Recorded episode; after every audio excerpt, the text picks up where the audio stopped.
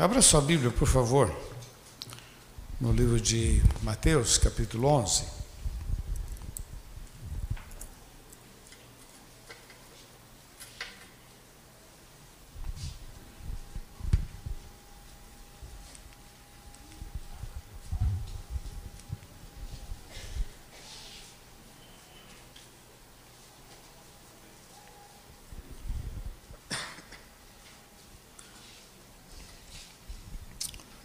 Glória a Deus.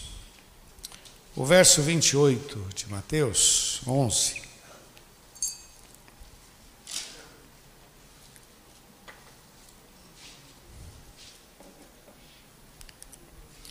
Diz assim: Vinde a mim todos vós que estáis cansados e oprimidos, e eu vos aliviarei, diz a palavra. Tomai sobre vós o meu jugo e aprendei de mim, que sou manso e humilde de coração, e encontrareis descanso para as vossas almas, porque o meu jugo é suave e o meu fardo é leve. Vamos orar? Pai, nós te louvamos e te agradecemos pela tua palavra, por essa convocação e revelação. Nós te louvamos, ó Pai. Pedimos a tua bênção, ó Deus, me conceda graça para compartilhar com esses irmãos, ó Deus, e trazer força, vida e direção. Nós te amamos, ó Pai. Eu dependo de Ti, Senhor, e nós estamos aqui porque precisamos do Senhor. Nós não viemos aqui para cumprir, para cumprir um rito religioso, mas nós viemos aqui porque nós precisamos de Ti, Senhor. Porque o Senhor é a nossa vida. Muito obrigado, Senhor, em nome de Jesus. Me conceda unção, sei com a minha mente, meu coração, meus lábios. Eu quero ser instrumento nas tuas mãos, em nome de Jesus. Usa-me, Pai. Eu preciso de Ti, em nome de Jesus. Amém, Senhor. Amém. Hoje, quando a gente pensava nessa programação, Dia Nacional de Libras, do surdo, Libras é linguagem, mas o surdo, eu comecei a pensar sobre a inclusão. E, de uma maneira bem geral, a Bíblia é o maior livro de inclusão. O que nós temos na palavra de Deus é uma transformação de vida, de, de, uma inclusão. Tanto é que quando a pessoa não tem Jesus, ela é uma pessoa qualquer, mas quando ela aceita Jesus, parece que ele ficou carimbado. As pessoas, colegas, já começam a criticar, alguns começam a dizer que você é pastor, e espero que você não se ofenda quando alguém te chamar de pastor, né? Por favor. Não se ofenda, porque as pessoas elas fazem isso com o objetivo de cutucar você, mas sem perceber, eles estão atribuindo a você autoridade. Então, quando eu leio a palavra, eu percebo que a palavra de Deus, ela é um livro de inclusão. Tanto é que a palavra de Deus, ela se preocupa muito, Deus, Deus, Deus fala muito sobre o órfão, a viúva e o necessitado. E Jesus contou a parábola do bom samaritano, valorizando a situação daquele homem que olhou o outro e não passou, mas ele ficou preocupado e socorreu. E Jesus começa a mostrar como a inclusão para ele é importante.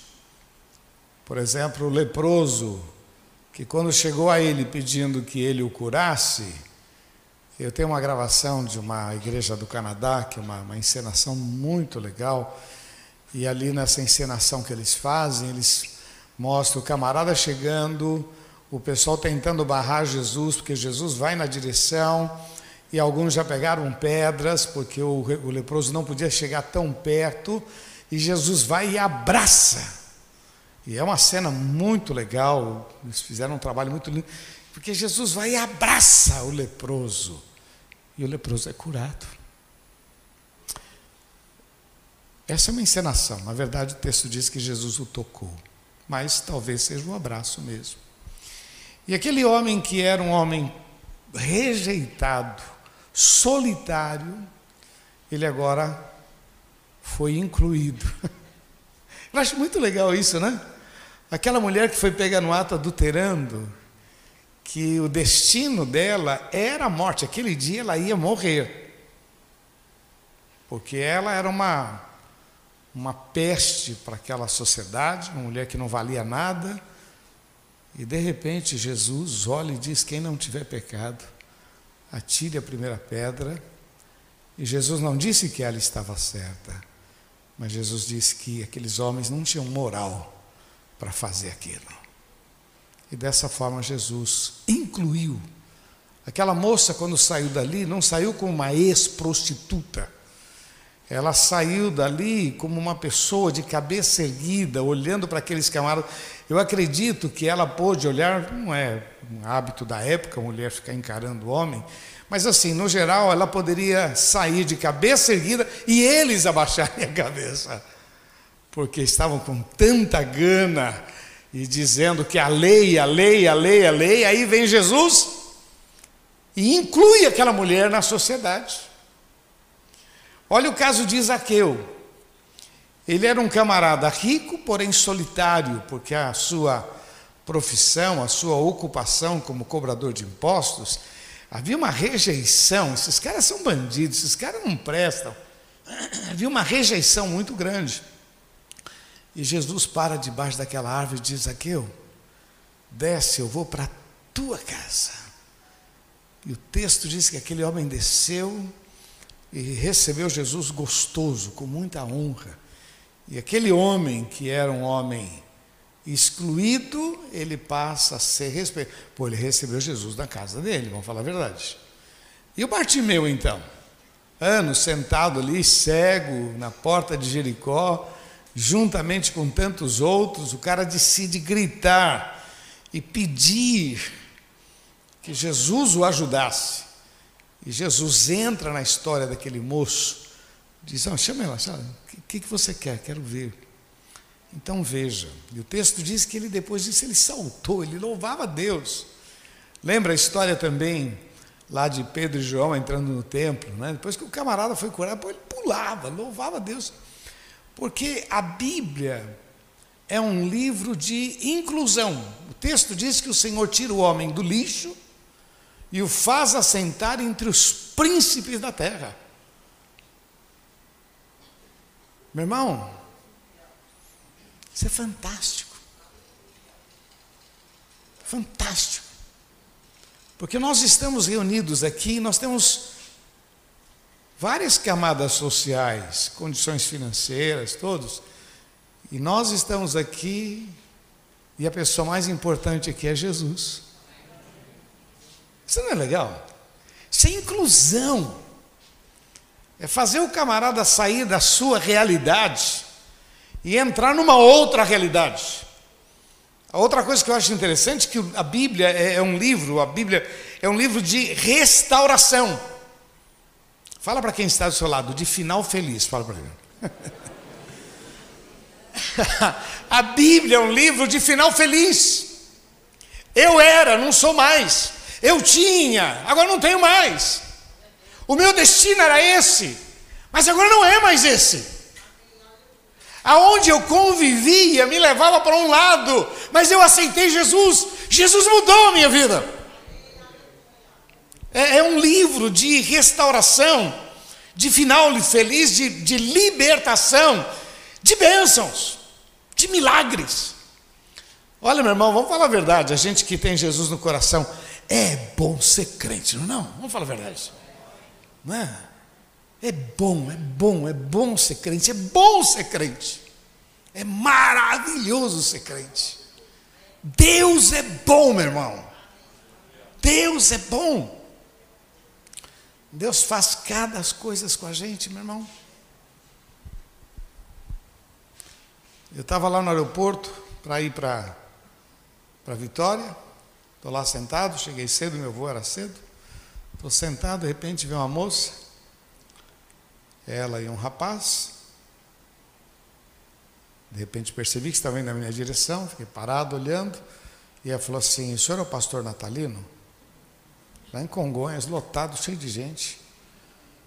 Eu falei: Sou. Ele falou assim: Então, eu trouxe aqui um presente do Edinaldo. Estou falando que ele está sentadinho ali, estou mexendo com ele. Do Ed. Obrigado. Eu falei, como é que você me encontrou? Eu falei, tem uma foto sua aqui no celular. Tem uma foto sua. E ela terminou dizendo, mas também eu assisto a sua live. Ah, legal, legal. Bom, joia, fiquei feliz. E ela foi, foi, pô, legal. Já passei, Ed, obrigado pelo carinho, viu, Ed? Deus abençoe. Obrigado.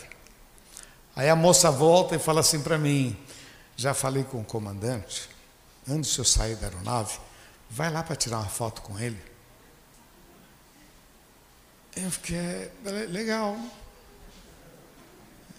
Eu até tenho vontade, mas não tenho cara de pau para chegar assim, dá licença. Não é? Já tive no passado, já fiz isso no passado, mas hoje não. E aí quando eu estou saindo, não ia falar nada, a aeromoça, tudo bem, pastor? Foi boa viagem. O comandante está esperando o senhor para tirar uma foto. Tá bom. E aí entrei, começaram a brincar comigo. Oh, que bom o senhor está aqui, tal, tal, tal. Aí o outro levantou e disse: senta aqui, senta aqui. Tira aqui, tira a foto do senhor aqui pilotando, isso aqui. Jesus tem misericórdia. Aí brinquei com eles, agradeci, orei.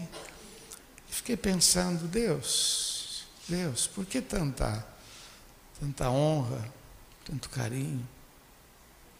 Se você não perceber Deus na tua vida, meu irmão, você está perdendo demais.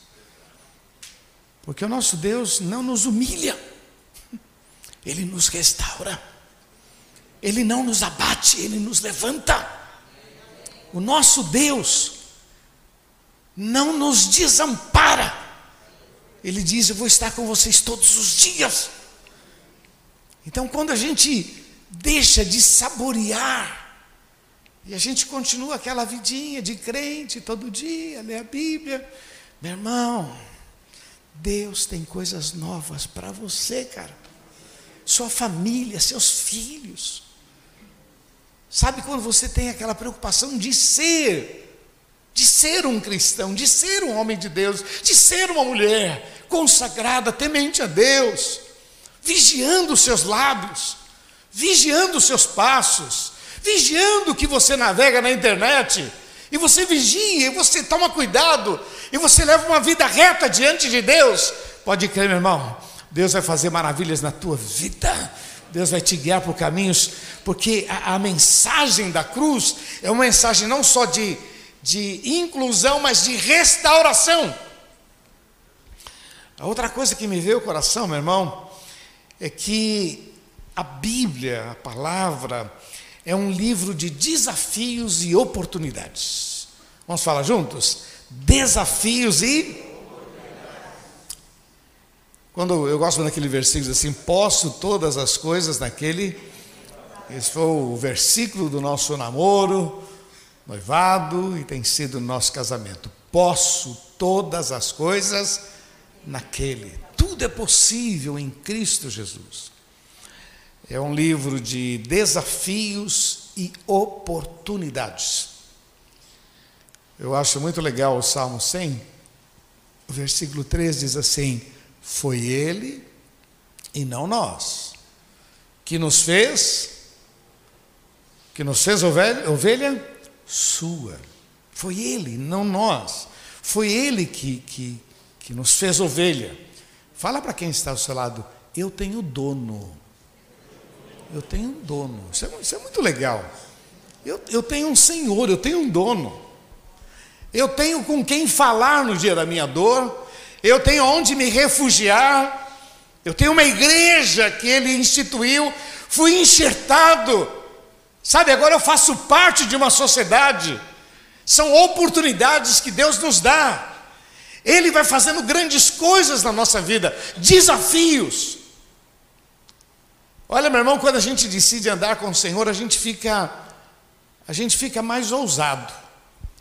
Ore mais a Deus, clame mais ao Senhor, leia mais a Bíblia, venha mais à igreja, tenha mais prazer de servir a Deus.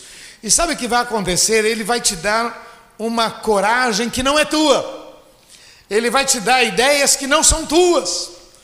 Ele vai te dar graça e você vai cair na graça das pessoas, e portas serão abertas e milagres acontecerão, mas não é fruto da sua, dos seus olhos azuis, é fruto da graça de Deus sobre a sua vida. Então eu acho muito legal que é, é um livro de oportunidades, é um livro de desafios, é um livro de restauração. E aqui nesse texto, Jesus está fazendo, eu queria colocar só três questões bem rapidinho.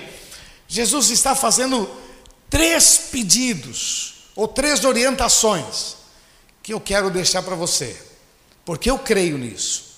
Eu creio nesse Deus de oportunidades que transforma desgraça em bênção, que transforma crise em milagres, que transforma a nossa vida e que no meio de todos os problemas, ainda o Senhor nos dá vitória e a gente sai por cima, hein, meu irmão? Sai por cima. Sai por cima em nome de Jesus, sai por cima. Sai por cima, Deus é maravilhoso. Mas Jesus faz algumas declarações aqui que eu acho muito legal. Eu vou, vou, fazer na minha linguagem, não no texto aqui, só vou pegar o texto como base, mas vou colocar na minha linguagem. Quando eu estava meditando, me veio a seguinte frase: Não caminhe sozinho. Você pode falar isso para quem está do seu lado? Não caminhe sozinho. Quando Jesus disse vinde a mim, ele estava dizendo não caminhe sozinho. Vem comigo. Vamos andar juntos. Não ande sozinho. Olha, meu irmão, isso é muito sério, porque o diabo, nosso adversário, anda em nosso derredor, bramando como um leão, buscando a quem possa tragar. Há muitas propostas para que a gente caia, existem muitas oportunidades para que a gente perca a bênção. Existem pressões para que a gente murmure, para que a gente reclame. E aí quando a gente anda sozinho, e não é que a gente, a gente, o Senhor não, nunca perde a gente de vista, mas é, a gente começa a andar sozinho. Quem tem filho sabe disso. Filho, fica perto, mas o camarada, eu estou vendo que o cara está indo, né? Você está na calçada e diz, para na esquina, para nesse, para, para na esquina, para na esquina. Você está vendo que, que você está falando e ele não vai parar. E aí você tem que ficar bravo para ele levar aquele susto e parar. E às vezes a gente faz a mesma coisa. Eu estou vendo que meu pai fazia isso comigo. Parar na esquina, parar na esquina, parar na esquina. A gente vê, não, vou atravessar, vou atravessar, vou atravessar. Para na esquina. Aí, para na esquina. Aí você para. E ainda fica bravo. Por que que gritou? A gente não ia parar. Não ia parar. A gente faz isso com Deus também. O Senhor está dizendo: nunca caminhe sozinho. Vinde após mim, vem, vem comigo. Não caminhe sozinho. Não pense que está tudo bem. Não, olha, eu já estou bem. É, eu fico muito preocupado com o pessoal que, sendo pessoal da, da, da, Operação Vida, quando o camarada sai das drogas, tal, tal, chega um momento que ele, ele acha o seguinte: estou bem, estou bem. Olha, eu estou bem, estou bem. Agora estou bem. Meu irmão, qualquer psiquiatra diria: o cara não está bem. Quando, né? Quando chega lá, como é que você está? Você está bem? Não, hoje eu estou bem. Aumenta o remédio aí, porque o cara. Começa a achar que está muito bem, não está bem. Né? Não está bem. E às vezes a gente, na vida cristã, a gente é assim, não, eu sei que eu estou fazendo. Meu irmão, o pior momento na nossa vida é quando você começa a se auto-garantir. Eu sei que eu estou fazendo, é na área financeira, é na área administrativa, eu sei, eu já, eu já domino. Tio, meu irmão, meu irmão, meu irmão, essa autoconfiança já trouxe tantos problemas, porque o camarada vai, sabe quando ele já, já se garante, ele vai e vai fazer besteira. Jesus está dizendo: não caminhe sozinho. Eu queria deixar isso para você. Eu quero dizer para você: é uma semana de vitória. Mas não caminha sozinho, não. Não caminha. Como diz o texto, vem o teu? Vem o teu reino. Vamos falar juntos? Vem o teu? Outra bem forte, vem o teu? Vem. Jesus vem comigo. Não caminhe sozinho. Porque o diabo não tira férias, meu irmão. Ele, ele está se andando, procurando uma oportunidade. Olha o que diz o Salmo 91, né? Aquele que habita no esconderijo do Altíssimo, a sombra do Onipotente, aquele que habita. Olha, a gente tem que aprender sempre estar ali, Senhor, vem comigo, Senhor, põe as tuas mãos, Senhor, guarda, Senhor, livra-me, Senhor, dá sabedoria, Senhor. Meu irmão, custa você orar mais? Se o texto diz orar sem cessar, se o texto diz para a gente orar sem cessar, custa orar mais, custa perceber, custa louvar a Deus, reconhecer. Então, muitas vezes nós sofremos, trombamos, porque a gente está andando sozinho. Eu estou indo na minha força, porque eu já sei como vai ser. Não, quero te dizer para você, o nosso Deus sempre vai nos surpreender, porque coisas semelhantes ele faz totalmente diferente. Ele é Deus. A outra questão que eu acho interessante, baseado aqui nesse texto, volto a dizer, é uma frase minha, mas pegando o gancho do texto, firme um compromisso, uma aliança com o Senhor. Amém? Firme, fala para quem está lado, firme um compromisso e uma aliança com o Senhor. Quando eu digo isso, o texto diz assim: Tomai sobre vós o meu jugo, tomai sobre vós o meu jugo tomai sobre vós, firme uma aliança, um compromisso marcante, uma decisão. Na verdade, quando eu meditava nesse texto, me veio a seguinte frase: só assim eu terei autoridade sobre a sua vida. Firme um compromisso, uma aliança. Só assim eu terei autoridade sobre a tua vida. Eu queria que você entendesse, meu irmão, que o nosso Deus respeita as nossas escolhas. Ele respeita mesmo sabendo que está errado, mas você quer fazer, ele respeita, mas quando você diz, Deus, eu não quero a minha vontade, eu quero a tua vontade, na verdade, não é bem a tua vontade, é aquilo que o Senhor tem para mim.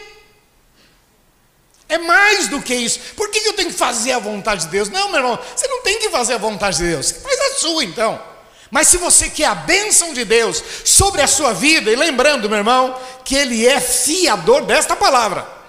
Ele não é fiador da minha palavra e nem da sua palavra. Ah, eu disse, eu falei, papapá. Não, mas ele é fiador desta palavra. Então, quando eu firmo um compromisso com ele, uma aliança, como o texto diz, tomai sobre vós o meu jugo, meu jugo, é colocar a cabeça, meu irmão, para quem conhece o jugo, é um cabresto, né? Você põe a cabeça ali, põe aquela trava lá e vamos embora. Vamos embora. Eu quero ir para lá, mas não dá. Não dá, porque eu estou debaixo de um jugo. E eu me coloquei debaixo desse jugo. Que venha a tua vontade, que seja feita a tua vontade, assim na terra como nos céus. Me dá o suprimento do dia a dia. Perdoa os meus pecados, que o teu reino venha. Eu, eu jugo, eu me coloco debaixo das tuas mãos. E aí o Senhor disse: Bom, a partir daí eu tenho autoridade sobre a sua vida. Aí eu te levo para o caminho que você nunca imaginou andar. Eu faço coisas na tua vida que o diabo vai ficar de boca aberta. Olha, meu irmão, quem passa aí por muitas lutas, presta atenção. Se você tem passado por muitas lutas, comece a louvar a Deus. Primeiro, porque você, o diabo está preocupado com você. Então significa que Deus vai fazer grandes coisas na sua vida. E se você tem passado por muitas lutas, mantenha-se firme. Teu compromisso com Deus.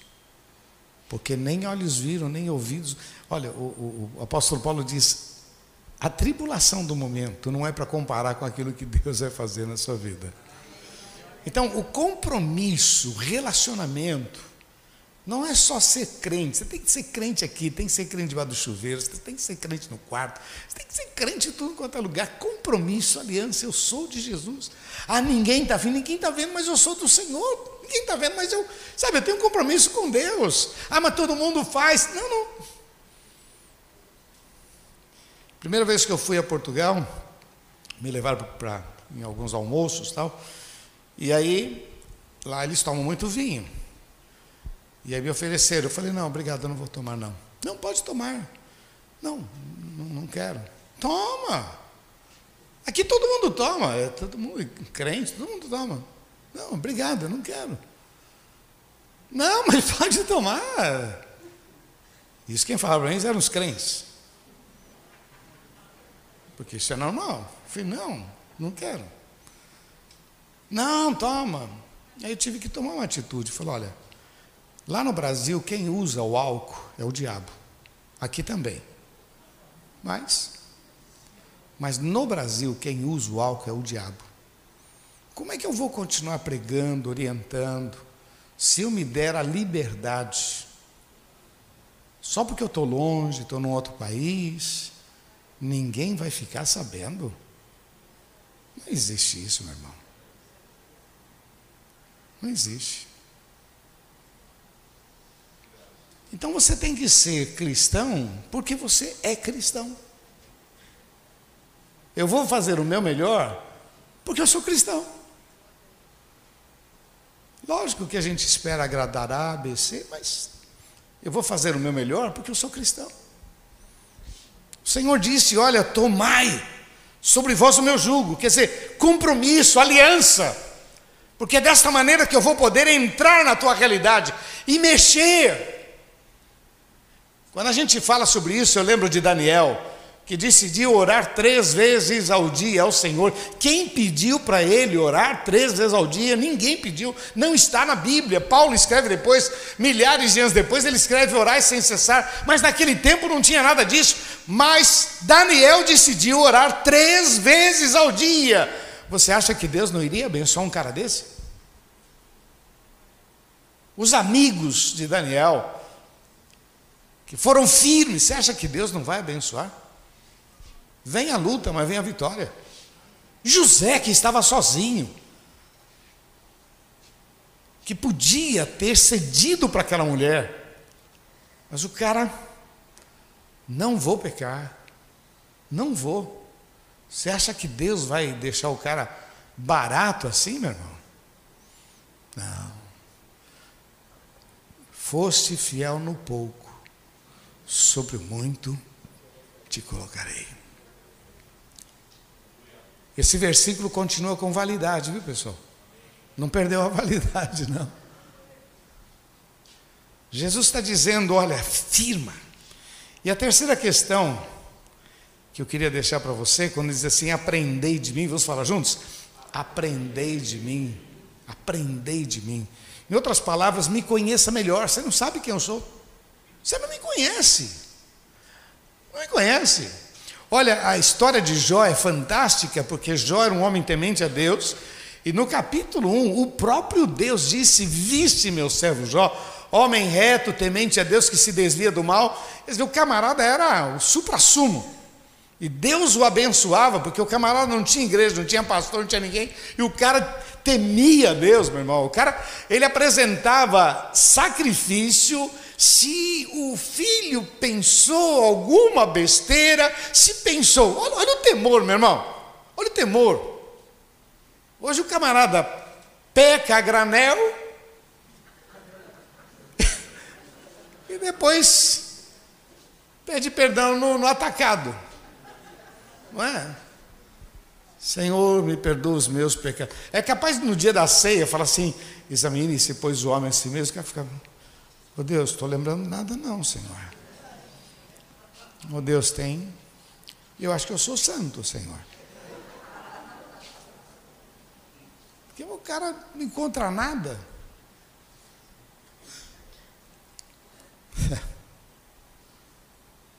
Jesus disse: Pô, você não me conhece. Você não sabe quem eu sou. E aí Jó, depois de toda aquela experiência, no, no último capítulo, diz assim: Deus, eu me abomino, porque eu achava que te conhecia. Eu achava, Deus não tinha nem restaurado a história dele, hein?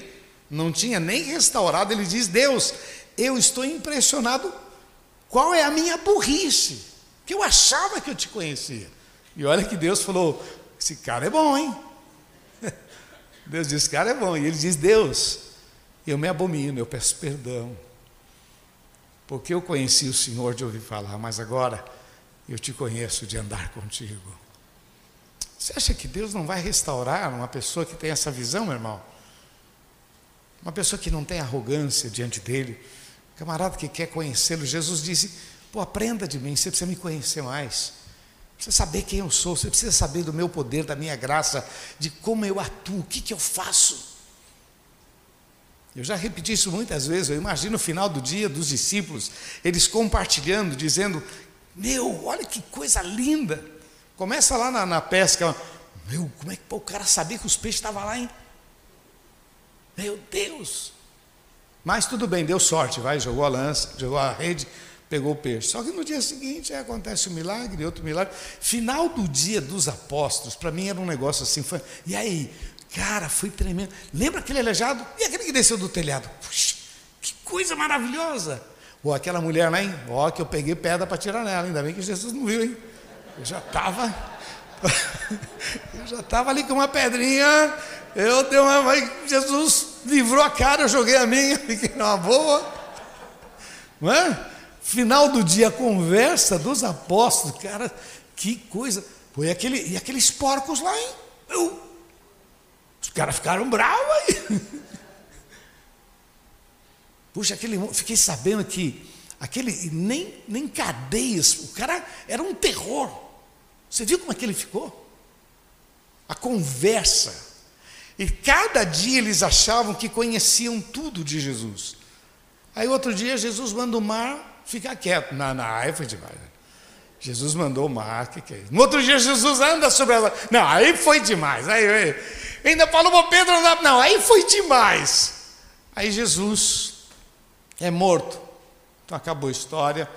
Final do dia, os dois vão para o caminho de Emaús, mas ele falou que ia ressuscitar, mas pô, tudo bem, ressuscitar os hoje é um milagre, mas ressuscitar a si próprio. Pois é, meu irmão, Jesus ressuscitou. Aí, meu irmão, foi um impacto, né? Imagino eles, eles estavam contando, e Tomé não tinha estado naquela reunião, né? Quem falta no culto tem esse problema, né? Deixa de ver muita coisa, né? Faltou no culto, né? Aí quando chegou, pô, Jesus estava aqui. Não, não acredito, não. Se eu não tocar, e ele pensava que Jesus não estava ouvindo, hein? Se eu não tocar nas suas mãos, do seu lado, eu não vou crer. Pois é, Jesus entra em cena, foi amigão. e aí? Aí o manezão lá, Jesus falou: Quer tocar? Pensei que você não tivesse ouvido. Irmão, para mim o máximo foi quando Jesus, diante dos olhos deles, começa a subir, subir, subir, subir, subir, subir, subir. Não. Eu pensava que eu conhecia Jesus. Para mim, meu irmão, Atos capítulo 1, quando eles ficam parados, diz o texto, que eles ficaram parados olhando para o céu. Amém? e apareceram dois, dois anjos que disseram: Varões galileus, o que vocês estão fazendo olhando para os céus? Porque esse Jesus que vocês viram subir, ele vai voltar. Meu irmão, se aqueles anjos não tivessem aparecido, os caras passar horas e horas, dias e dias olhando para os... Não, não, ele vai cair, uma hora tem que cair. Vai acontecer uma coisa. Não, não, é demais, é demais. Quando Jesus disse: Aprendei de mim, você não me conhece, você não sabe quem eu sou, você não sabe o meu poder. Às vezes em aconselhamento, irmão, ora, não, mas é muito difícil, é complicado, é, é, é minha, minha mulher é difícil, o, o meu patrão é difícil. Meu irmão, você não conhece Jesus. Você não. O que Jesus precisa é só um coração que creia nele. É só uma pessoa que creia nele, no seu poder. É só alguém que creia nele, porque a partir da sua fé, Deus vai fazer grandes coisas. E não tem e não tem coração que se mantenha firme diante dele. Ele é o Senhor. Amém? Por isso que eu comecei dizendo: esse livro é um livro de inclusão, de restauração, desafios e oportunidades. Quando Jesus disse: Olha, vinde a mim todos vós que estáis cansados e oprimidos, eu vou aliviar. Tomai sobre vós o meu jugo, aprendei de mim que sou manso e humilde de coração, e encontrareis descanso para as vossas almas. O meu jugo é suave, o meu fardo é leve, em nome de Jesus. Não sei como é que você está, mas esta é a palavra que Deus tem posto no meu coração. Primeiro, não caminhe sozinho. Segundo, faça um compromisso, uma aliança comigo. E terceiro, me conheça mais, porque você vai se surpreender. Em nome de Jesus. Amém? Queridos, eu queria orar com você. Eu sei o que eu falei, mas eu não sei o que Deus falou ao seu coração. E eu queria orar com você que quer dizer, Deus, que bom que eu não faltei. né? Tomé faltou, perdeu a boquinha. Né? Mas você que quer dizer, Deus, eu precisava desta palavra. Eu precisava desta palavra. Lógico, todos nós precisamos dessa palavra, todos. Mas existe alguns que querem dizer, não, eu precisava. Eu preciso de um novo tempo com esse Deus, eu preciso mais. Eu queria orar com você. Feche teus olhos, por favor, abaixe sua cabeça.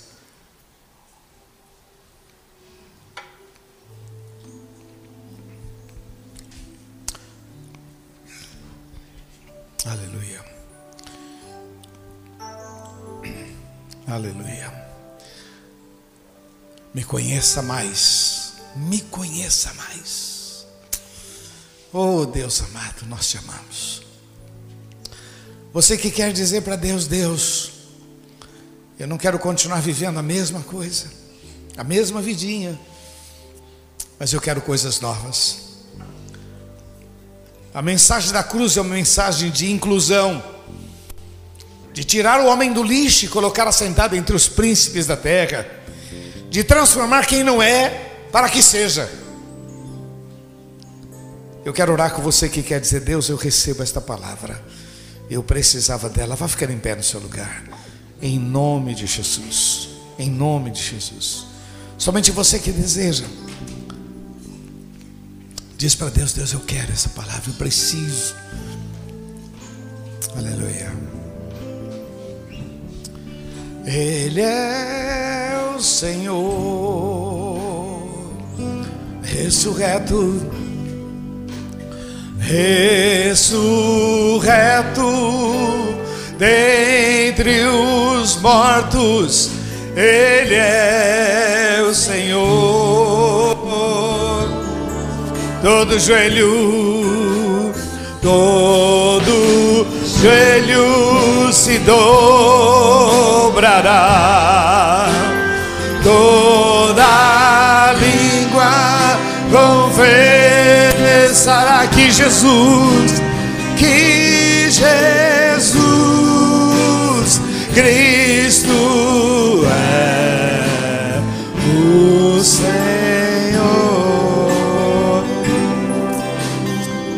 Pai de amor, eu quero colocar diante de Ti cada um destes que estão em pé, tanto aqui como em casa, Senhor.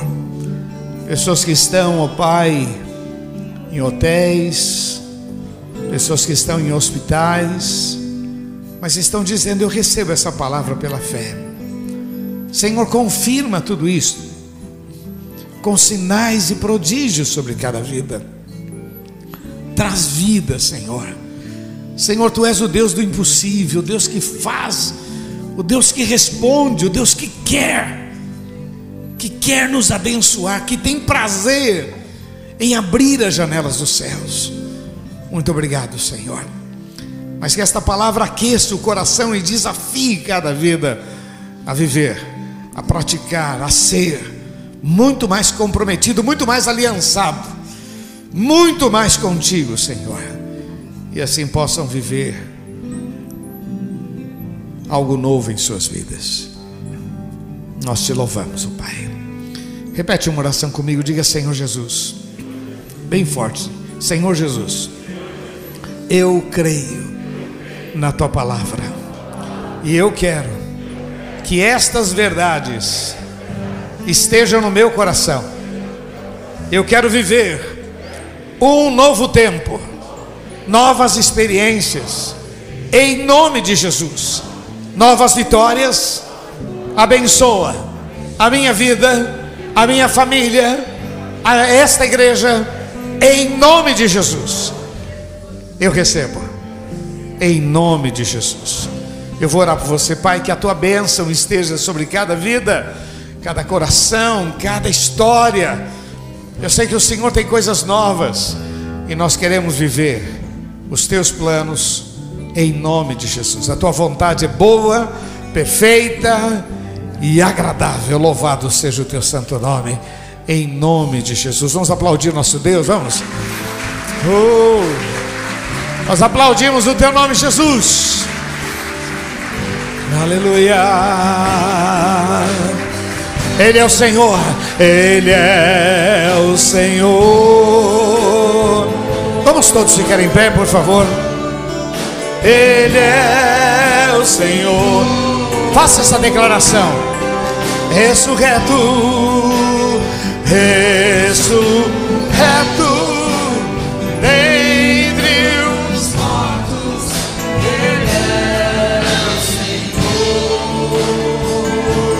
todo joelho, todo joelho se dobrará, toda língua confessará que Jesus Cristo é o Senhor. Aleluia. Querido, se você ainda não entregou seu coração para Jesus, eu quero convidar você a fazer isto hoje. A oferecer o seu coração, a dizer: Senhor, eu entendi a tua palavra, eu sou esse cansado. Eu gosto de dizer que o cansaço aqui não é o cansaço físico, porque esse a gente descansa, deita, dorme, resolve. Mas os cansaços que trazem males é o cansaço da alma são esses cansaços na alma que tem trazido suicídio, divórcios, quantas perdas, quantas coisas, que a pessoa está tão cansada, não aguenta, não, não vê mais horizonte, não vê mais. E aí a pessoa acaba fazendo besteira. Eu não sei como está a sua vida, mas hoje eu quero fazer esse convite. Se você ainda não entregou seu coração para Jesus, não seja amigo do Evangelho, seja filho do Senhor. O texto diz: Mas a todos quanto receberam, deu-lhes o poder de serem feitos filhos de Deus, a saber, porque creram no seu nome. Eu quero orar com você que quer nesta noite dizer: Jesus, muda a minha história. Isso vale para você que está em casa também. Eu quero pedir que você repita uma oração comigo, depois eu quero orar com você em nome de Jesus, em nome de Jesus. Você que quer dizer nesta noite, Jesus muda minha história, e eu quero orar com você. Feche seus olhos, por favor. Quero que você repita uma oração comigo. É muito importante essa oração, porque o texto diz que aquele que crê com o coração e confessa com a boca será salvo. Então eu quero convidar você a fazer isso. Você nunca fez, ou se fez, não foi uma coisa assim tão, tão comprometida, e você quer hoje estabelecer esse compromisso. Repete esta oração, por favor. Feche seus olhos e diga assim: Senhor Jesus, muda minha história, perdoa os meus pecados. Eu preciso de um milagre. Eu recebo Jesus como meu Senhor e meu Salvador, em nome de Jesus. Amém, Senhor, amém.